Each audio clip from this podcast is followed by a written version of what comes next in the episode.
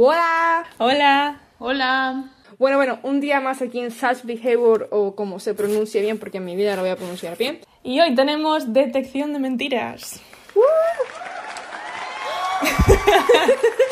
Eh, qué, qué fantástico. Eh, queríamos comentar con, digamos, situaciones más banales y una muy típica de nosotras es que jugamos a, en plan, como somos muchas, somos 12, jugamos eh, De nuestro grupo. a, al lobo. Bueno, realmente luego tiene varios nombres, pero ahora mismo no sé cómo. Pueblo Duerme, en Pueblo verdad. Duerme, Vale. Eh, y bueno, eh, Sí. tenemos aquí como una interacción así de... mm, entre, entre Andrea y yo, porque yo siempre calo que ella es loba y ella a mí cuando soy loba. ¿A la Andrea que, la calas? eh, Sí. yo sí, yo sí. A mí me cala, pero me ha calado, o sea, las últimas Uy, veces uy. ya, al principio ya no, no tanto. No, ya la primera también te calaba. eh, Mentira, no es verdad. Las primeras veces me salía con la mía, luego ya... qué falsa eres, hija. La verdad que sí, la Andrea es una puta falsa jugando al lobo, ¿eh? puta bandida Que que siempre- el objetivo No. es matar y yo me meto muy bien en el papel, yo lo hago muy bien. Siempre solemos estar juntas, la Andrea y yo, en plan, bueno, solíamos. Es verdad, es verdad. Ya, Y siempre, o sea, me refiero juntas de que tenemos contacto físico. Sí, pero siempre, no, Sí. te lo juro, te, pero es que te lo juro que no soy lobo. Dos doritos después. La Andrea la loba. Me cago en su puta madre. Y que nos estamos abrazando. Pues nada, la puta mentirosa. Es que hablo con los ojos, Laura. Eh, bueno, A Irene eh, le hablo con los ojos. ¿Y cómo detectas, se supone, esa mentira? Supuestamente. Supuestamente. Yo a Sole la calo porque, o sea, es que es mirarla a la cara y ya solo por, por, no sé, por cómo mira, por la energía que tiene, por digo, buah, esta es loba. Porque o está más quieta o interacciona súper poquito, lo que se dice siempre los mentirosos, que no se quieren mojar, no quieren dar muchos detalles, ¿para que qué? Para que no les pilles que, estás, que están mintiendo. Pues eso es lo que hace Sole. Esto Se queda tranquilita y calladita y no dice mentira. nada. Claro, claro. o Laura, que se autoinmola. Uy, yo, ah, sí. Molaba. Es verdad, bueno, sí. ¿Sabes? Y decía, ¡ay, me han matado, me han matado! Es una buena Se había tomado, me había encantado. Falsa. Te matas a ti mismo, pero luego te salvan. Ya no, porque ya no vuela, pero al principio sí que te Ya no salva cuela la esa estrategia, pero me sacó la primera vez. Autoinmolada está bien. O sea, nos quedamos loquísimas, me acuerdo, la primera vez que se autoinmoló. Y yo, señora, ¿qué le pasa? Bueno, pero realmente, ¿qué, qué desierto hay en esto de detectar mentiras? Realmente, porque Andrea ha sugerido más bien claves conductuales. Pero, Eso es. O realmente sea, el- comportamiento no verbal. Exacto, comp- comportamiento no verbal. Eh, pero realmente la ciencia no dice esto, la ciencia psicológica, jurídica que dimos con el querido Jaume, que, que diremos más adelante, gracias, de antemano. Pero, pero esto no es así, no, no es tan de jajas como hemos creído siempre realmente, porque Claro, hay, una, hay muchos estereotipos y muchas creencias populares como que la gente se comporta de una cierta manera cuando miente, ¿no? Como que o vacilan al hablar, o ponen la voz más, a- más aguda, o evitan la mirada, o se tocan la cara o el pelo. Pero esto está demostrado que no es así. Tanto calado que incluso tenemos refranes, pero eh, muchísimos. Y los usamos siempre. Sí. Lo de se pilla antes a un mentiroso Sí, que a un Por cojo. ejemplo. sí. No es así tampoco. Y series, sí, y de todo. O sea, las típicas películas, todas las series son eh, de psicólogos forenses o no sé qué. Por no hablar del polígrafo, que todavía se usa. Que bueno, hay mucha controversia, eh, me recuerdo. Y, y la tele, sea, la tele con el Sálvame, polígrafo. a topísimo. Vaya show. Sí.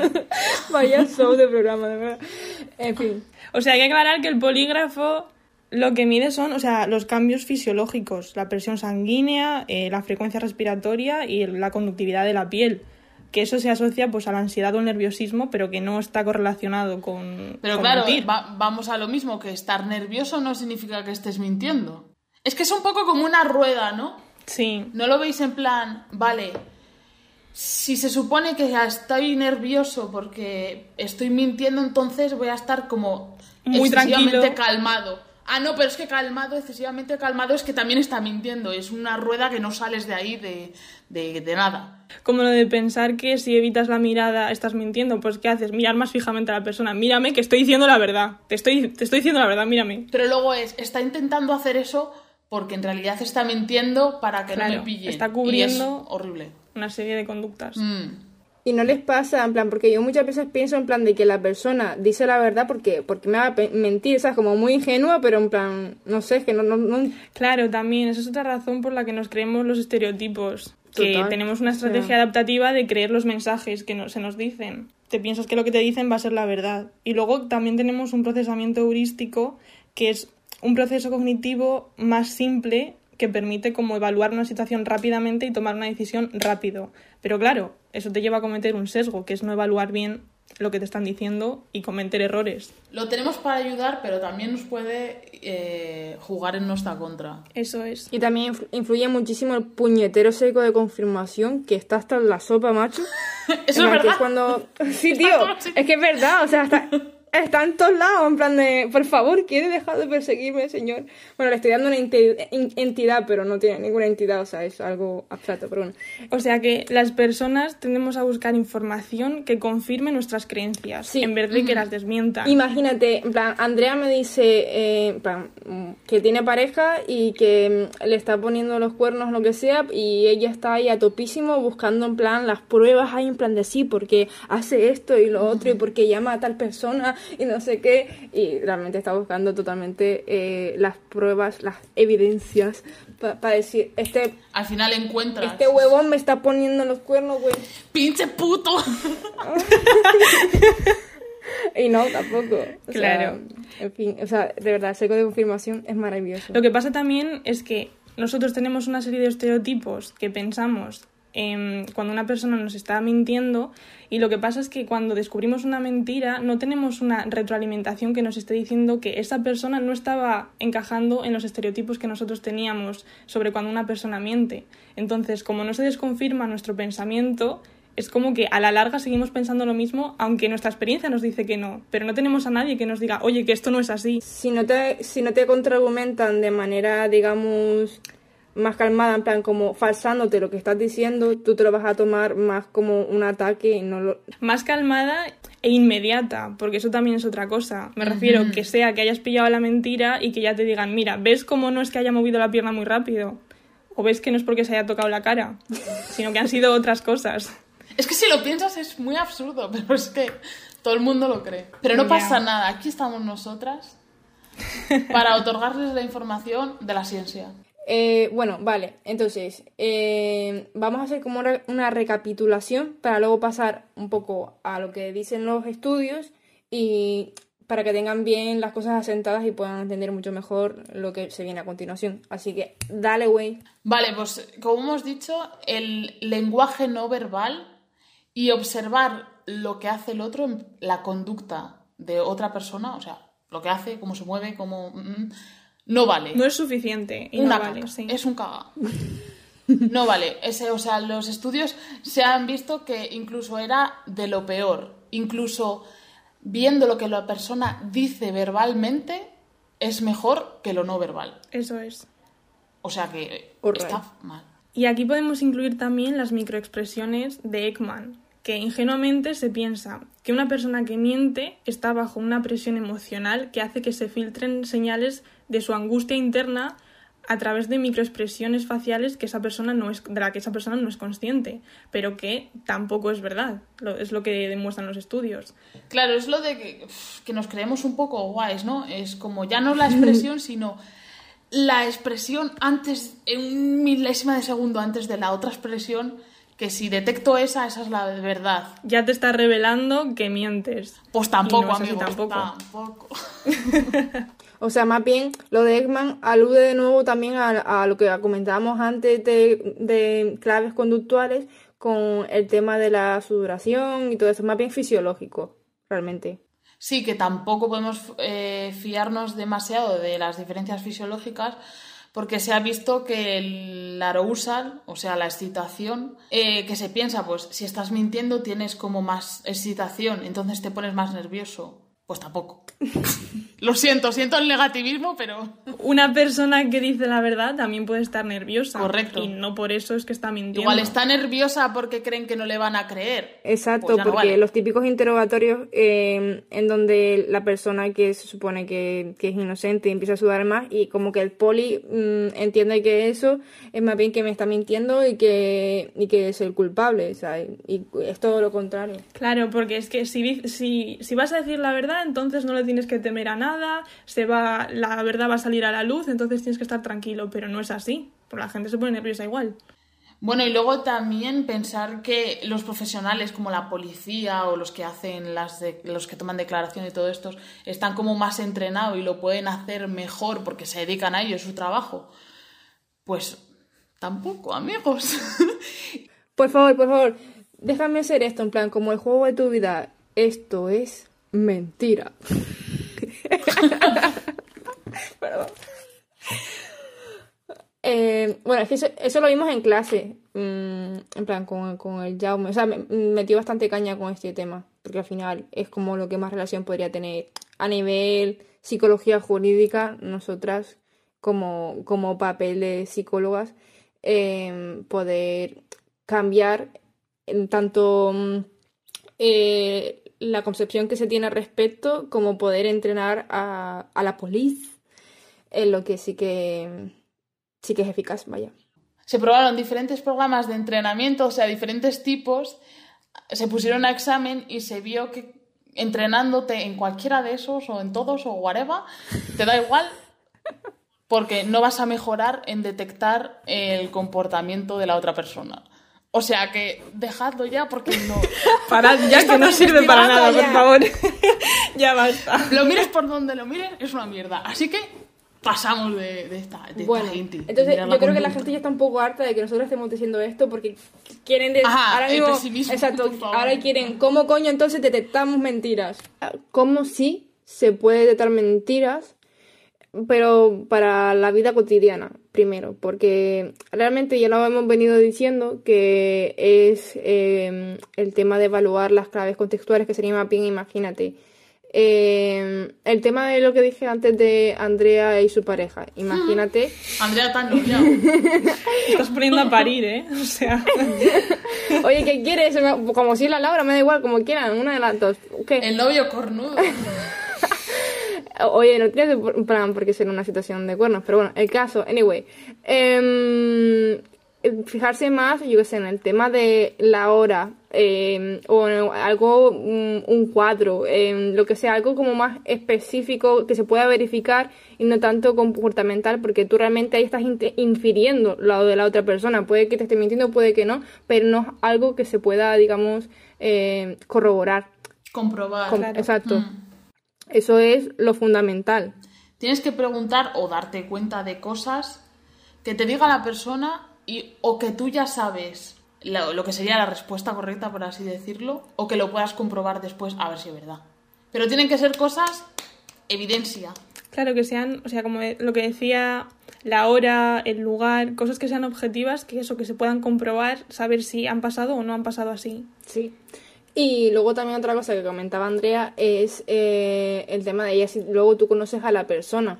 Pero claro, yo esto lo entrecomillo muchísimo porque yo soy de las que piensa que no termina, nunca terminas de conocer a la persona. Que luego se vienen sesiones y no, amigas, de verdad. Eso es verdad, pero cuando, yo que sé, convives con una persona, mi hermano, por ejemplo, sabes, yo ya sé cómo se porta y cuál es su comportamiento estable, base, digamos, y cuando miente sé que esa, ese comportamiento cambia. Entonces me puedo dar cuenta de que no es que esté mintiendo, puede ser, pero puede que otra cosa pase.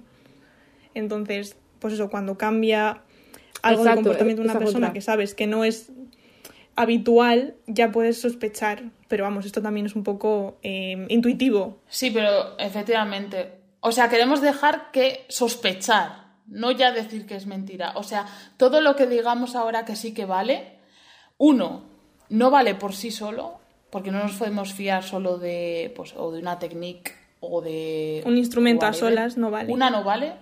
Es un compendio de varias cositas, vaya. Eso es que hay que usar varias, varios instrumentos o varias técnicas que nos lleven hacia el mismo resultado o que nos indiquen lo mismo. Y eso aún así no siempre es indicador de veracidad. Exacto, porque estamos en constante cambio, amigas, la science va cambiando. Sí, esto se sigue investigando. Sí, eh, eh, bueno, es un campo de investigación que está bastante, creo yo, como Activo. activo, sí. Bueno, de hecho, eh, Jaume ti- su campo de investigación es este y, Sí. y- y tiene... Tenemos suerte de haber tenido un profesor que, por cierto, gracias porque nos ha pasado la bibliografía para investigar sobre, sobre este episodio y que si estudiáis en la Universidad de Salamanca, en la Facultad de Psicología, os recomendamos que os cojáis su optativa en cuarto, que le hace mucha ilusión darla. Siempre nos lo dice. Gracias por haber escogido esta asignatura, me encanta que estéis aquí. Em, vale, y ahora más relacionado con, digamos, a nivel profesional, psicología, mm, más que nada comentar simplemente que eso, que hay, hay varios instrumentos eh, que vimos en clase, por cierto, en varios trabajos, y, y que aunque no sean tampoco del todo, digamos, fiables por sí solos, por, por lo que comentábamos, eh, sí que se utilizan. Y, y, por ejemplo, son el CBSA, Sí, que es el análisis de contenido basado en criterios, que es evaluar el grado de credibilidad de los testimonios. Pero del testimonio verbal, ¿eh, amigos? Sí, del testimonio verbal, eso Ojo. es, tanto de adultos como de niños. Hay una serie de criterios, como puede ser la estructura lógica o la cantidad de detalles que da o la descripción de las interacciones, cosas así, que si están presentes son indicadores de que lo que esa persona está contando pueda haber pasado de verdad. Básicamente, evaluar la credibilidad de la persona. Claro, porque una de las recomendaciones que daban era eh, que en vez de evaluar cosas que pueden ser o verdad o mentira, pues evalúas o eso o evalúas el nivel de confianza de lo que la persona te está contando. Realmente podríamos dedicar un podcast sobre el CBSA y otros instrumentos que dimos en clase. No sé, si interesa y quieren, pues nos lo hacen saber en comentarios o lo que sea. Como algunas buenas influencers. Nos comentáis, por favor, en los posts. No, ojo, eh, porque a mí, a mí también me gustaría que la gente propusiese Of temas, course. que nosotros tenemos ahí mogollones, ¿sabes? Pero, pero molaría también. Los 50 oyentes que tenemos, nos pedís temas, por favor. Gracias, amigo. Muchísimas gracias, mis vidas. Queremos. Eh, oye, sí, porque estar escuchándonos a nosotras, en fin. Oye, no digas eso. Tremendas diosas. Bueno, tremenda chapa estamos. A ver, mm, recapitulemos. Entonces, eh, hemos comentado técnicas, pero también hay otras. Eh, ¿Cuáles otras hay, mis hijas? Otra cosa muy importante que hay que tener en cuenta, sobre todo a la hora de los interrogatorios y de la persona que realiza el interrogatorio, es la clase de instrucciones que se dan, porque hay veces que se tienden a hacer preguntas muy cerradas que en ocasiones pueden inducir falsos recuerdos, como lo vimos en un experimento en el que había una persona que había presenciado un accidente de coche y, la- y el policía, en vez de tomar la declaración mm, de manera abierta, o sea, una narración libre de la persona que lo había sufrido, empezó a hacer preguntas cerradas. Y una de las preguntas era, ¿había cristales en el suelo? Y la persona pues dijo sí, cuando en verdad no lo sabía, simplemente por pensar, bueno, cristales pudo haber habido. Y como me lo están pre- preguntando, será porque igual los han visto, tengo que decir que sí. Bueno, también el, el entrevistador, aparte de hacer esto, necesitamos un entrevistador Activo, güey. vivo, activo, el nene. No, vamos a pasar un instrumento. No, nene. Tienes que ahí estar ahí buscando las cosas. Buscando los detalles para luego contrastar. Buscando las pruebas. Y bueno, Exacto. correcto. Y bueno, ya más o menos por dar la última pincelada, eh, técnicas que han visto la parte más cognitiva es, se basan en que la sole hateando la cognitiva. Que no, que no, que yo quiero aprender. De Oh, que no. Falsa, ya está mintiendo. Que no. Falsa, ¿eh? Ha sido una mentirosa. Bueno, güey, que ibas a Sigue, dar las últimas pinceladas. Dale. Que se basan en que, a ver, cuando estás diciendo la verdad, pues tienes la carga cognitiva de la historia que vas a contar y ya está. Pero si tienes que estar diciendo la mentira, tienes que tener en la mente la historia que pasó realmente, la historia que vas a contarle a quien te está entrevistando, entonces tienes como más carga cognitiva, tienes más cosas en la mente. Entonces se basan en que todavía poner más input cognitivo para que te pete la cabeza y cometas errores al, al declarar. Y ya está, ya Eso mi es. ciela. La Sole ha hateado mientras yo estaba Bueno, hablando, ha hateado muchísimo. Ha puesto unas caras. Que menos mal que no nos veis en directo. Que un placer, eh, un episodio más, eh, obviamente tardando, no dos semanas, tres, pero bueno, no pasa nada. Lo bueno Of se hace rogar. Pero ya no ha sido un mes. Estamos llegando a lo que prometimos, poco a poco. A, a ver si es verdad. El siguiente, dos semanas. A ver si es verdad. Otra mentirosa. Por favor, eh, esto, esto, esto dejaron plan, esto no lo corten porque es maravilloso. No, no, no. Eh, nada, que, que eso, pues adiva. Adiós. Bye.